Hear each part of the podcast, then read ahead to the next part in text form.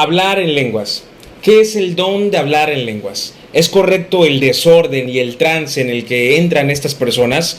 La respuesta es no. No es bíblico la manera en la que lamentablemente muchas iglesias hacen uso del hablar en lenguas. No es bíblico el desorden, no es bíblico la gritería. A pesar de eso, el hablar en lenguas sí es bíblico, pero no de la manera que se piensa. Es un tema controversial, a pesar de que la Biblia sí menciona el hablar en lenguas, también es muy clara del cómo, cuándo, por qué y para qué sirve el hablar en lenguas. Muchos de los que creen y apoyan el hablar en lenguas en total desorden y manifestaciones o movimientos extraños sacan textos fuera de contexto y los convierten en pretextos o en doctrinas herejes muchas veces para lo que hacen. Uno de los más fuertes argumentos que utilizan para respaldar el desorden y de la manera en la que toda una congregación empieza a hablar en lenguas en desorden es el pasaje que encontramos en Hechos capítulo 2.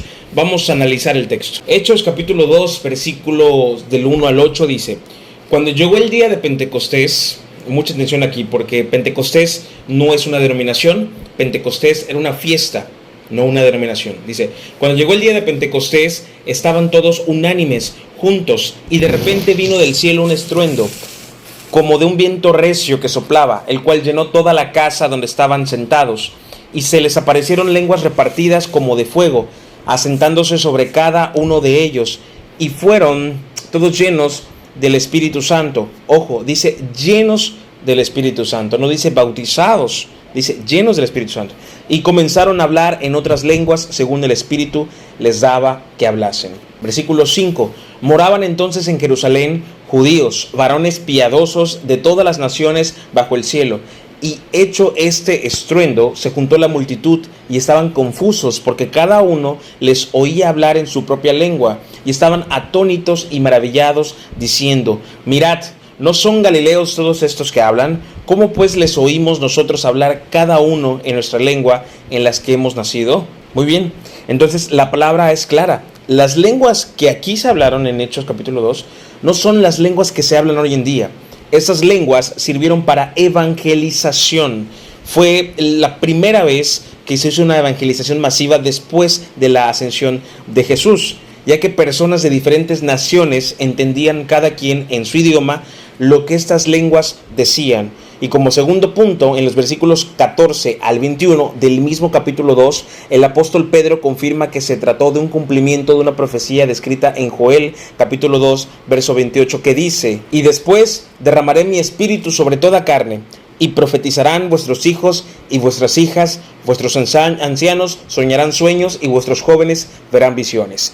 En Isaías capítulo 28 versos 11 y 12 nos dice, porque en lengua de tartamudos y en extraña lengua hablará a este pueblo, a los cuales él les dijo, este es el reposo, dad reposo al cansado, y este es el refrigerio, mas no quisieron oír.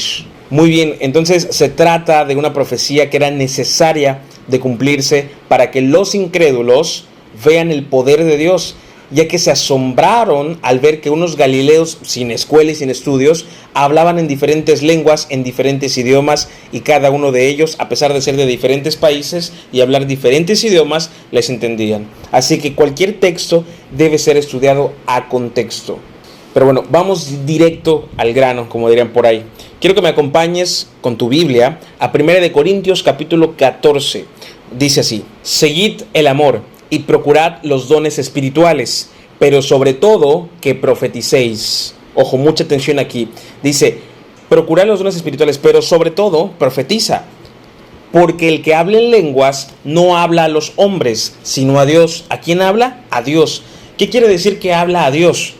¿Qué quiere decir que no le habla a los hombres? Que las lenguas que se están hablando no es para los hombres, o sea, no deben de ser utilizadas para los hombres. Estamos hablando de, estas lenguas que son diferentes a las de Hechos capítulo 2. Estas lenguas no deben ser para los hombres, sino a Dios.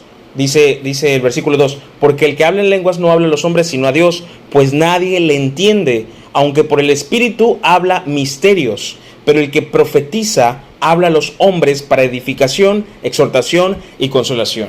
no son profetas como en el Antiguo Testamento. Aquí el profetizar se refiere a los hermanos que tal vez prepararon una prédica o tal vez sintieron algo en el Espíritu y, piden un momento y, dicen algo que es para edificación, para exhortación o para consolación de la congregación. Versículo 4, ¿qué dice? El que habla en lengua extraña, a sí mismo se edifica, pero el que profetiza edifica la iglesia.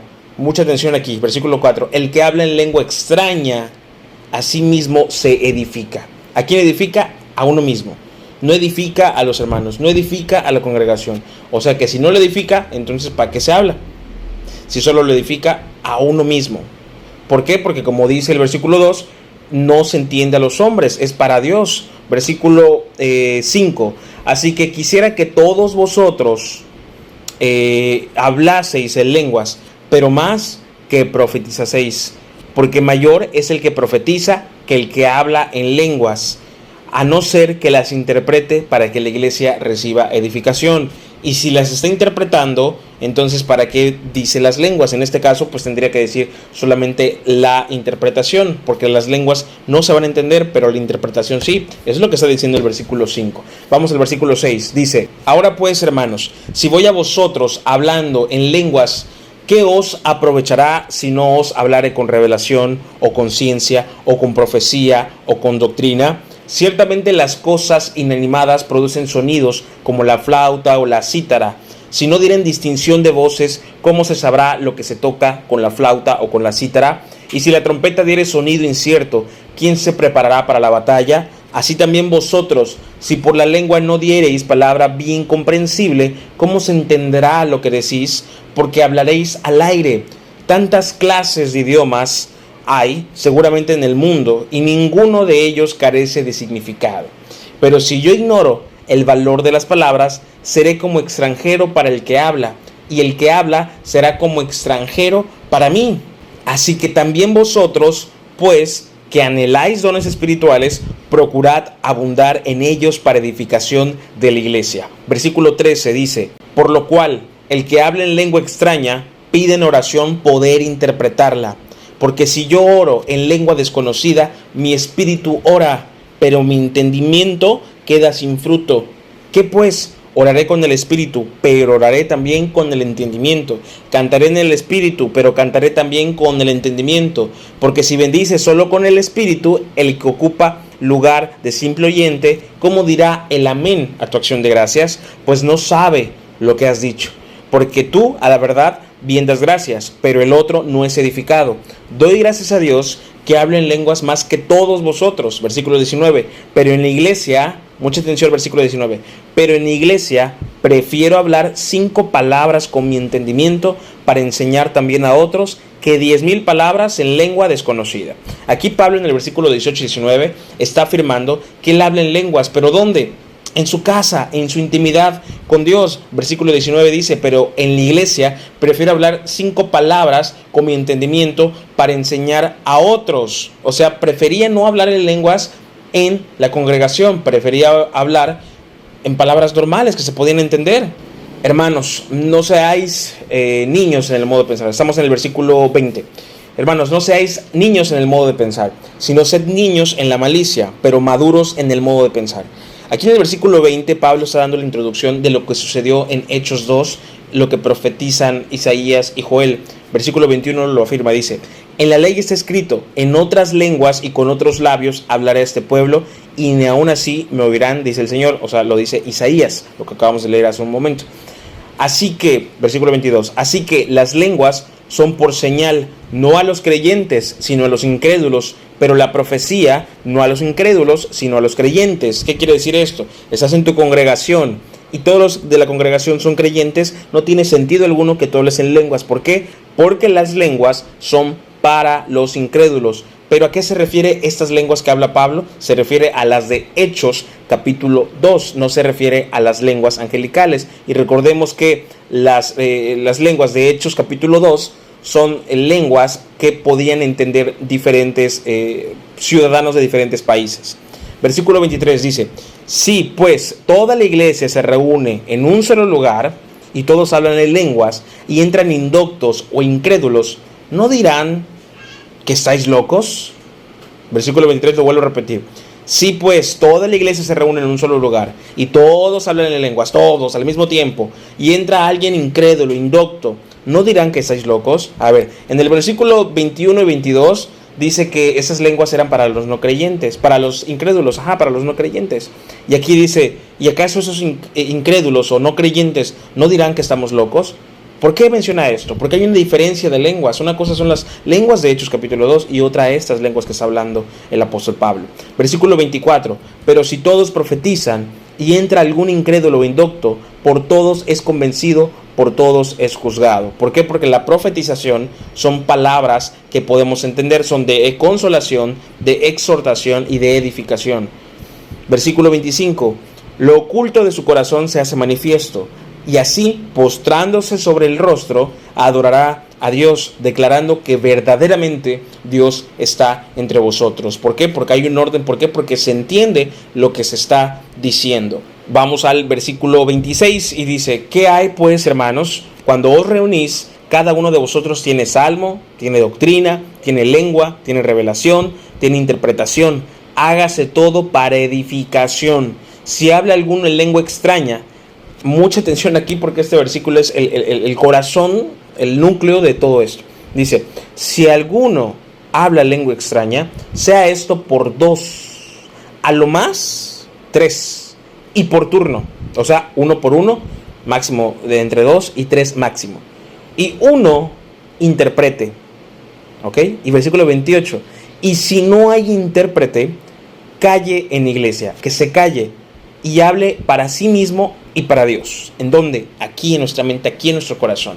O sea, solamente puede haber más de dos personas, máximo tres personas que hablen en lenguas y no puede ser al mismo tiempo. Tiene que ser uno por uno y tiene que haber un intérprete. ¿Ok? Pero ¿cuántas veces vemos en, en las congregaciones actuales que lamentablemente hay como 50 o 100 personas hablando en lenguas en total desorden y no hay ni un solo intérprete? Eso es peligrosísimo, es antibíblico. Dice la palabra que tiene que ser de uno por uno. Y cuando dice de uno por uno, ¿a qué se refiere entonces? Se refiere a que es en orden y que es en dominio propio. No es en total desorden ni entro en un trance en el que estoy bla, bla, bla, todo alborotado y, parece que me está dando ahí quién sabe qué dolor de panza. ¿Por qué? Porque tienes que tener la madurez, el dominio propio de poder hablar y poder aguantar esas lenguas de uno por uno, máximo dos, máximo tres y tiene que haber un intérprete. Pero aún así, imagínate que tú tienes, tú tienes el, deseo y tú tienes el sentir que quieres decir algo en las lenguas, pero no hay intérprete y tú no lo puedes interpretar. Dice la palabra de Dios que mejor te calles, versículo 28, y si no hay intérprete, calle en la iglesia, o sea, que se callen las personas y hable para sí mismo y para Dios. ¿Por qué?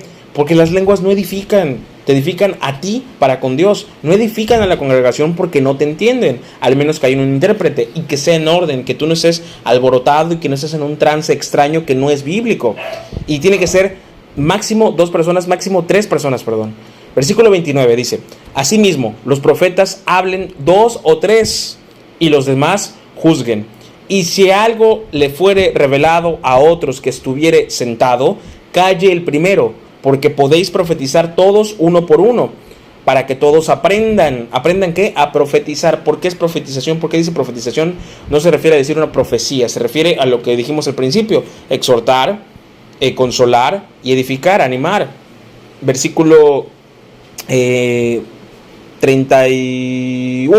porque podéis profetizar todos uno por uno para que todos aprendan y todos sean exhortados versículo 32, y los espíritus de los profetas están sujetos a los profetas, o sea, no puedes decir nada que no sea bíblico, que no ya esté escrito, ¿ok? Versículo 33, pues Dios no es un Dios de confusión, sino de paz. No es un Dios de confusión, sino de paz. Esto lo dice 1 Corintios 14, 33. Versículo 37, nos brincamos al 37, dice, si alguno se cree profeta o espiritual, reconozca que lo que os escribo son mandamientos. Mucha atención aquí, son mandamientos del Señor. Mas el que ignora, ignore. O sea, ya sabrá. Versículo 39 para terminar. Así que hermanos, procurad profetizar y no impidáis el hablar en lenguas, pero hágase todo decentemente y con orden. ¿Qué quiere decir esto? O sea, está bien. Alguien quiere hablar en lenguas, que las hable. Pero que haya un intérprete, que sea en orden, que esté en sí, que pueda dominar, que tenga dominio propio Que sea una, dos personas, máximo tres personas. Literalmente eso es lo que dice la palabra de Dios. O sea que el hablar en lenguas en sí es una comunicación íntima con Dios. Te fortaleces individualmente con Dios, ya sea a través de las lenguas estando en, casa, y a mí me ha pasado, yo he hablado en, en lenguas, pero no en un púlpito cuando me toca predicar, no, no de esa manera ni en desorden. Puedo tener el control de ellas. Siento la presencia de Dios, obviamente, que es una presencia hermosa que de repente también me acordé de, Romanos capítulo 8, versículo 26, eh, que nos dice, y de igual manera el Espíritu nos ayuda en nuestra debilidad, eh, pues qué hemos de pedir como conviene, no lo sabemos, pero el Espíritu Santo mismo intercede por nosotros con gemidos indecibles. Es parecido a estas, a estas al hablar en lenguas. Eh, no, no, logras entender, no, no, tienes ni siquiera palabras, y, y esos gemidos indecibles no son palabras, son el esos sonidos que de repente estás chiqui chiqui como Magdalena y no, no tienes palabras, pero el Espíritu Santo interpreta lo que tu corazón está diciendo cuando estás derramando esas lágrimas, ese llanto, y se lo entrega a Dios como lo fragante. Interpreta esa oración para Dios. Lo mismo puede suceder con las lenguas, pero es algo íntimo con Dios, al menos que puedas interpretarlas para la congregación o hay un intérprete, pero tienes dominio propio de una otra manera. Bien, ahora vemos qué dice la Biblia acerca de esto. Lo sorprendente es que muchos pastores, líderes y hasta la misma congregación ignora todo esto dejando mal al Evangelio al demostrar total desorden y cosas extrañas dentro de las congregaciones. Es lamentable que afirmen hablar en lenguas cuando hacen movimientos de dudosa procedencia en total desorden pecando al romper los mandamientos del Señor, como leímos en 1 Corintios 14, 36 y 37. Es un mandamiento del Señor lo que dijo el apóstol Pablo. No era un mandamiento del apóstol Pablo, un mandamiento del Señor. Están rompiendo los mandamientos del Señor cuando hablan en lenguas en desorden, cuando no hay un intérprete. O sea, están pecando literalmente porque romper los mandamientos del Señor es pecar. Entonces están yendo contra los mandamientos del Señor. Así de peligroso y hereje se puede convertir este movimiento que sacan fuera de contexto. Lo peor de todo es que hay lobos rapaces que leen a conveniencia propia. Este pasaje que nosotros acabamos de leer de 1 Corintios 14 y se saltan los versículos de una manera descarada. Dañan al pueblo de Dios. Y me refiero a los, em, al canal cristiano de Venezuela, Honduras. Yo vi este video y, justamente me llené de, molestia.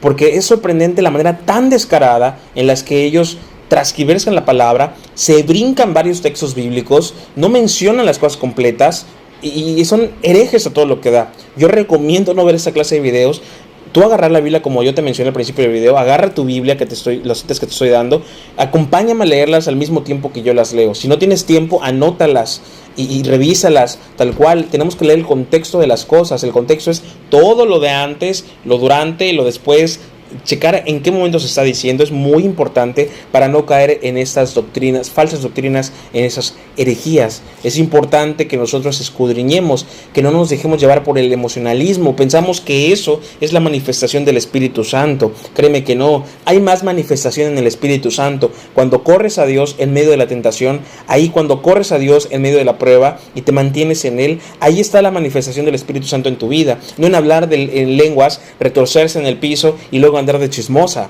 no en hablar en lenguas y girar tu, pescuezo a todo lo que da y luego caer en fornicación o en adulterio. Eso es emocionalismo. Es peligrosísimo que nosotros digamos que eso es el mover del Espíritu Santo, un desorden total. El Espíritu Santo no es de desorden y la Biblia es muy clara. 1 Corintios 14, léetelo todo. La Biblia es muy clara, son mandamientos del Señor, tiene que ser en orden, tienes que tener dominio propio y es algo entre tú y Dios, al menos que sea un mensaje y que haya un intérprete. Creo que es evidente lo que dice la palabra. Lastimosamente el emocionalismo entra en la iglesia y el pueblo parece, perece perdón, por falta de conocimiento.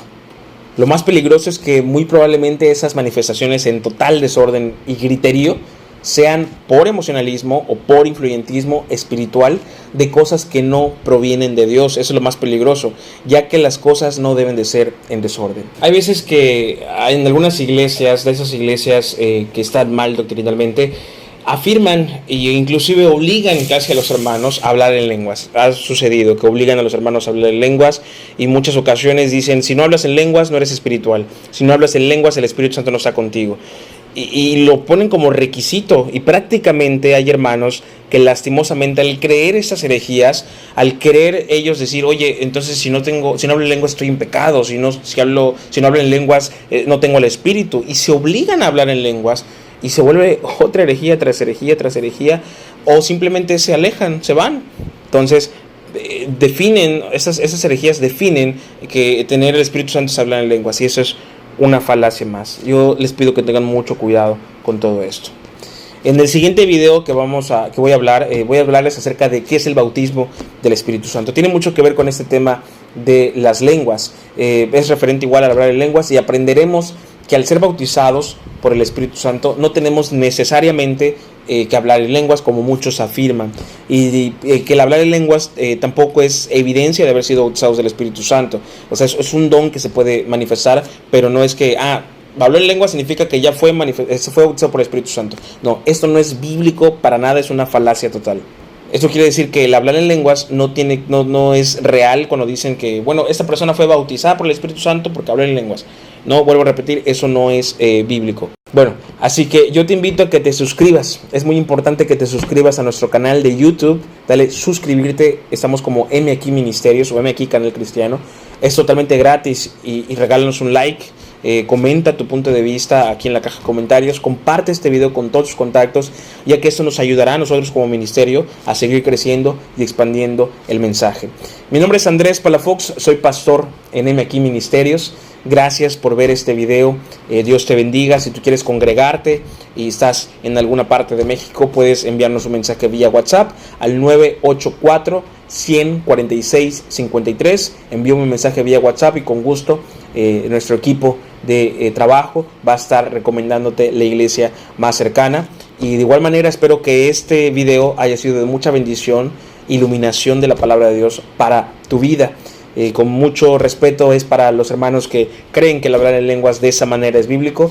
Con mucho amor les digo que no, que renuncien a esas herejías y que se vayan a la palabra de Dios que es viva, verdadera y eficaz y como espada de doble filo traspasa cualquier eh, dureza o cualquier doctrina falsa, ¿verdad? Dios te bendiga.